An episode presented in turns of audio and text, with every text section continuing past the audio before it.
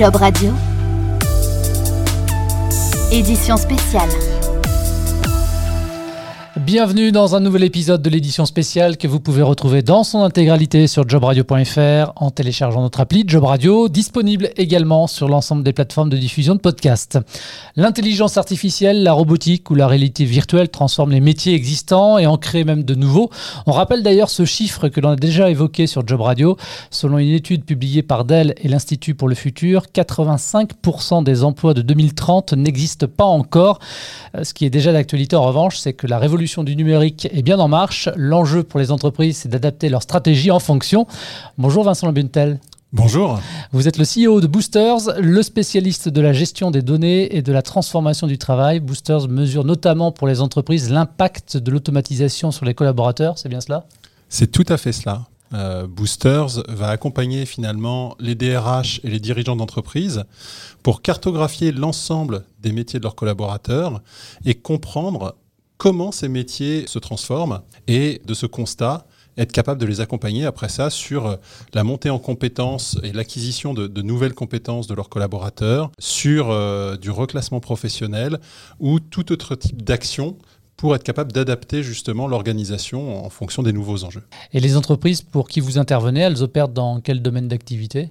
Aujourd'hui, on est capable d'adresser euh, les problématiques tout secteur confondu. Donc on va adresser à la fois euh, des clients qui sont dans le secteur public, notamment des collectivités territoriales, mais également des branches professionnelles, des euh, OPCO.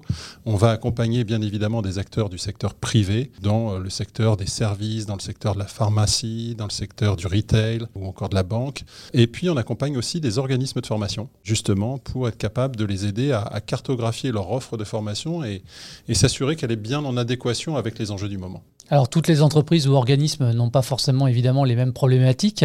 Pour autant, est-ce qu'il y a des solutions comme ça que vous apportez concrètement aux entreprises pour faire en sorte justement qu'elles réussissent leur transformation? La première chose, on ne peut pas mettre en place des actions si on n'a pas un diagnostic et un postulat de départ. Donc ce que l'on va apporter justement aux entreprises et, et qui peut s'appliquer finalement quel que soit le secteur dans lequel on travaille, c'est une cartographie des métiers et des compétences à un instant T.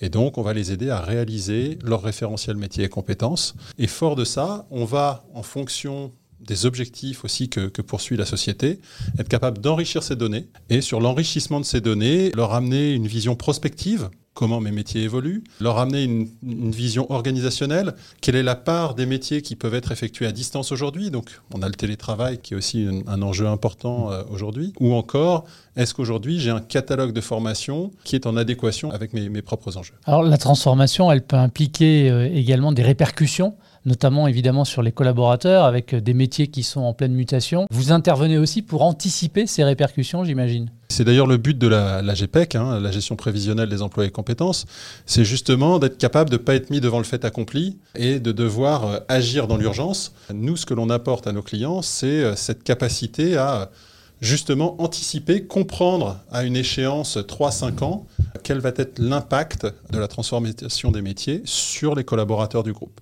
Et en fonction des populations les plus euh, concernées finalement par ces transformations, être capable d'avoir un plan spécifique pour euh, un ou des métiers donnés et accompagner euh, les personnes qui, qui sont dans ces postes. Vincent, vous êtes également cofondateur et vice-président de l'Observatoire des métiers du futur. Quelques mots sur les objectifs de cet observatoire? C'est un observatoire qu'on a créé. On est aujourd'hui une douzaine de passionnés autour de, de l'Observatoire des métiers du futur notre but, c'est euh, animer le débat public, animer aussi le dialogue avec les acteurs économiques du pays. Euh, on se concentre aujourd'hui sur la France, pour leur faire prendre conscience de cette réalité et la, la nécessité impérieuse d'accompagner l'ensemble des acteurs économiques dans ces mutations et notamment en mettant l'accent fort sur le besoin absolu de formation. Aujourd'hui, je pense qu'il y a quelque chose qui est vraiment devenu pour moi clair, c'est qu'on n'est plus du tout propriétaire de son emploi, de son métier. Par contre, on est propriétaire et responsable de son employabilité. Mmh. Ça veut dire que tout à chacun doit absolument euh, se former. Mais bien sûr, ce n'est pas forcément quelque chose qui est accessible à tout le monde. En revanche, c'est aussi la responsabilité sociétale des entreprises que d'être capable d'aider leurs collaborateurs, et notamment ceux qui sont les moins prompts à pouvoir se former euh, seuls, dans leur développement professionnel. Et d'accompagner donc eux-mêmes leurs collaborateurs à la transformation quelque part. Vincent, avec Boosters, vous avez également lancé cette année Objectif Future of Work, décrypter les pratiques et les tendances émergentes du travail du futur. C'est l'ambition de ce podcast? Tout à fait, toujours dans cette même thématique, et on peut regrouper beaucoup, beaucoup d'éléments au sein de, du Future of Work. Ça va aller effectivement de la gestion euh, des nouvelles compétences à la formation professionnelle, on vient de l'évoquer, mais c'est aussi des nouvelles organisations de travail, ça va être le dialogue social qui est aussi en pleine mutation. Finalement, l'ambition d'Objectif Future of Work, c'est euh, d'interviewer des spécialistes, des experts, des passionnés de euh, ces enjeux et de leur donner la parole pour apporter un regard nouveau, ou s'il n'est pas nouveau, en tout cas un regard détaillé sur ces enjeux. Et donc on reviendra tous les 15 jours avec un nouvel épisode et bien sûr un nouvel invité. Alors, il y a déjà un premier épisode en boîte, euh, formation, mobilité interne, besoin en recrutement. Ce premier numéro, évidemment, vous l'avez consacré à la GPEC, la gestion prévisionnelle des emplois et des compétences, avec euh, l'apport de l'intelligence artificielle, c'est bien ça? C'est ça. Pour illustrer le propos, on a échangé avec Bertrand Martineau. Un économiste, euh, Bertrand qui est économiste, qui est aussi directeur du pôle conseil en ressources humaines de Siassy Saint-Honoré. Et, et, Bertrand, donc, a fait le pont finalement entre euh, l'approche traditionnelle de la GPEC et les opportunités qu'offre aujourd'hui euh, la technologie et notamment l'intelligence artificielle pour fluidifier ce qui est souvent décrit comme un serpent de mer. Donc c'est un, épisode euh, très intéressant de quelqu'un qui connaît vraiment les arcanes aussi de, la GPEC, de son passé notamment euh, gouvernemental. C'est aussi intéressant de, lire ça par, le prisme de quelqu'un qui, qui s'y connaît vraiment. Et puisqu'on parle d'épisode, on va dire qu'on va éviter de spoiler l'épisode, mais globalement, il en pense que du bien de l'IA, Bertrand Martineau? Il en pense du bien dans le sens où un exercice de GPEC suppose de recourir à des étapes chronophages et à faible valeur ajoutée, notamment dans la production des, fiches métiers et compétences.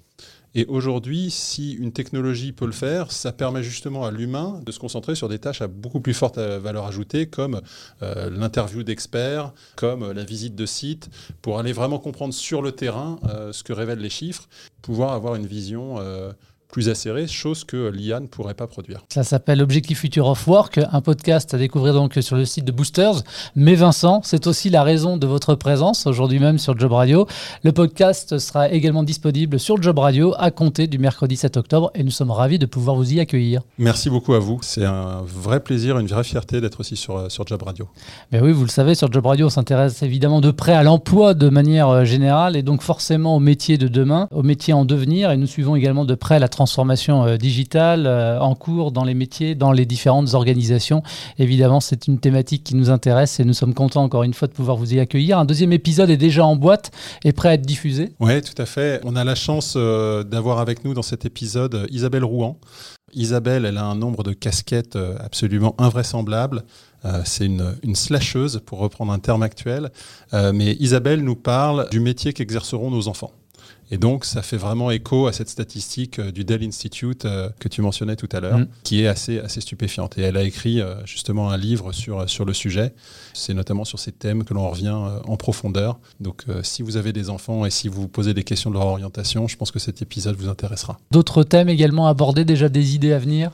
Oui, j'ai la chance aussi de recevoir euh, très prochainement euh, Stéphanie Fraise, mhm. qui est euh, la patronne du développement RH de Blablacar, avec qui on va se plonger sur, sur les fameuses soft skills, donc ces compétences transverses qui aujourd'hui offrent un, un avantage non négligeable, c'est qu'elles ne sont pas automatisables. Et à l'heure actuelle, c'est plutôt euh, quelque chose sur lequel il faut miser. Les compétences douces qui sont devenues incontournables chez les RH, c'est clair. Merci beaucoup, Vincent, d'être euh, venu sur ce plateau, nous présenter donc en avant-première euh, la diffusion de ce podcast à partir donc de mercredi de la semaine prochaine. Merci. Merci beaucoup. Et à très vite.